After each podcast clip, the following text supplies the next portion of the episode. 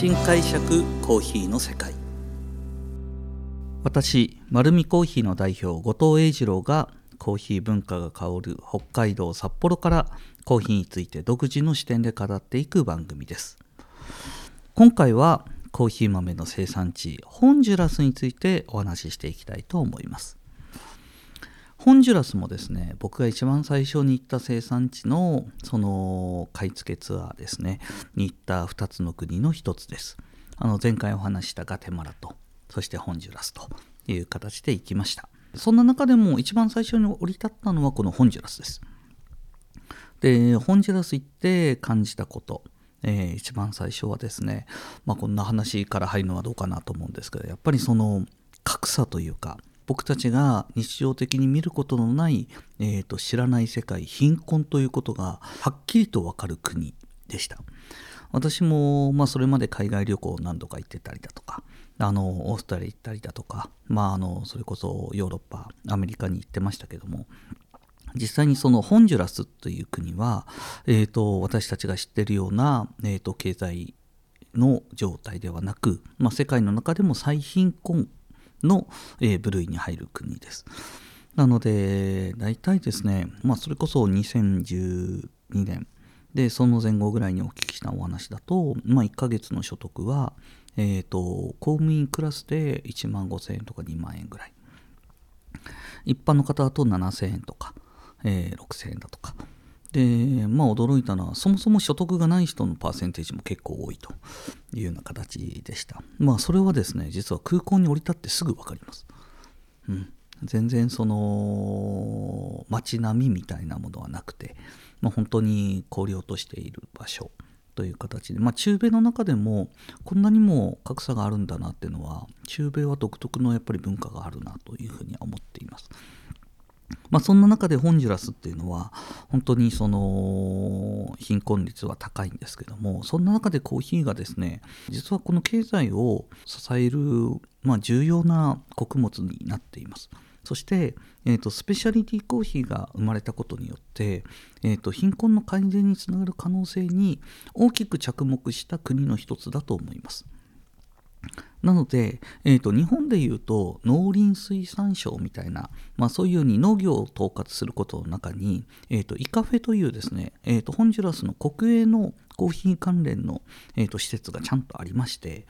そこに、えー、と鑑定士と,、えー、と品質を、えー、とちゃんと伝えるための研究所みたいなところがあります。まあ、そこにですね陽気なロニーという鑑定士がいまして、うん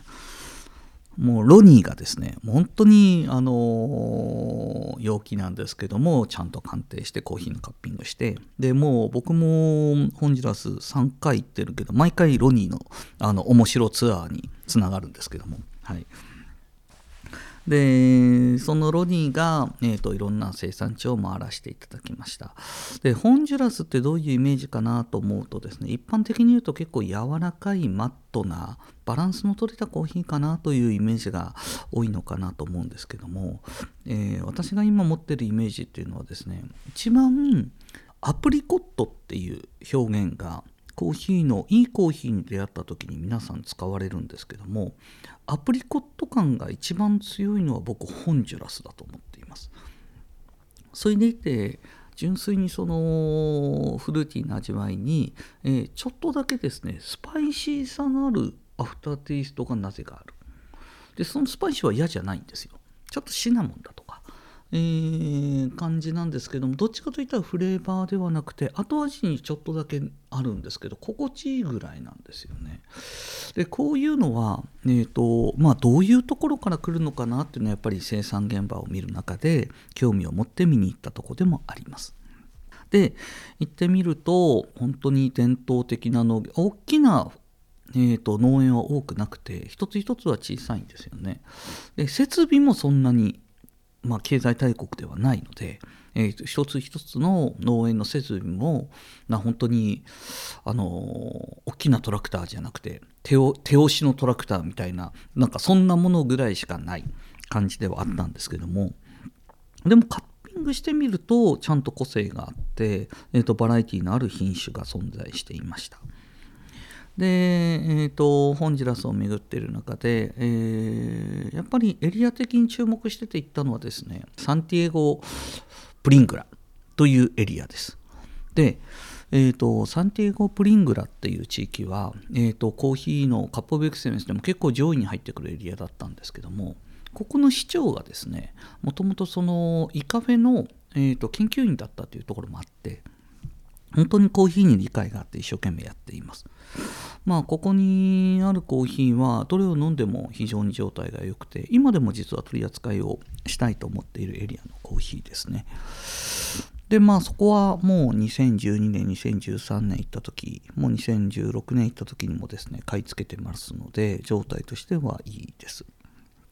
で、まあ、様々な街でこういうようなコーヒーの取り組みをやっているので、2019年行った時もですね、ラパスという街で初めて、えーと、私たちは、えー、呼ばれて行ったんですけども、その街の、えーと、コーヒーの味のコンテスト、あの国際大会とかじゃないです。本当に街のお祭りみたいな感じで、コーヒーの品質をわざわざ日本から、えー、7、8名のコーヒーのロースターの社長が来るから、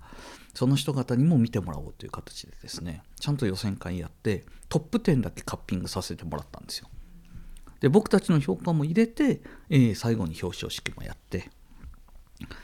でまあその辺はですねあのただセレモニーに呼ばれたわけではなくもう期待値としてはそれを全部買うというような形の、えーと、期待を一身に受けましてえー、1位と5位と8位かな一応買いました、あのみんなでいろいろと好みだったものを買ったというようなことの思い出があります。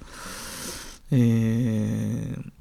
まあホンジュラスは多分今後もどんどん良くなっていくのかなというふうな感じはしますね。ただやっぱり街の方で見ると本当に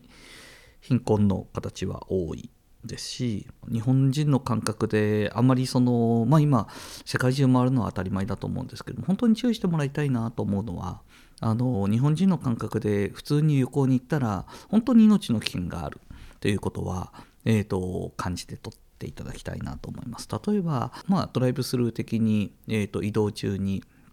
ちょっとお手洗いを借りるのに、えーと、レストランみたいな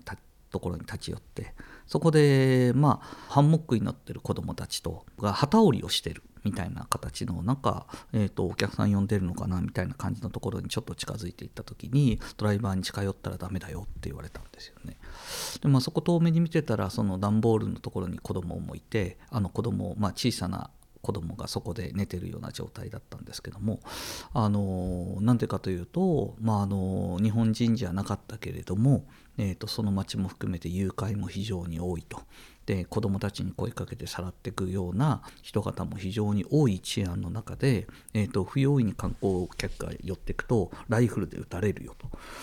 ライフルでは撃たれたくないのでさすがに寄りはしなかったですけどもえー、そんなような街ですね。でもなんかそういうような、あの街に行った時に思うことなんですけどもいい言葉ではないと思うんですけどやっぱりちゃんと肌で感じるってことは大切なんだなっていうふうに思います。なので、えーと、生産地の現場、えー、貧困の状態を見て改めて思うことは日本は豊かなんだなということただ、えーとまあ、こういう思想的な話をここに合うかどうか分かんないんですけどもでもそこで会う農園の子どもたちはみんなキラキラしてすごい楽しそうなんですよね。で飴一つあげるともうずっとニコニコニコニコしながら飴舐めてるんです。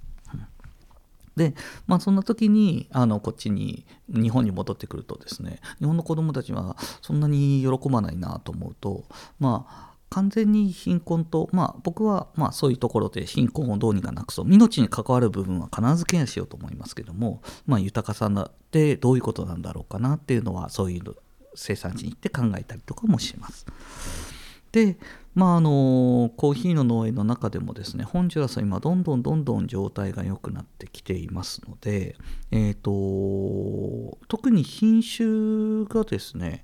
あんまり派手な品種によっていないんですよ。特徴的な、えーと、伝統的な品種を育てていますので、えーとその辺のコーヒーは飲んでみると面白いと思います。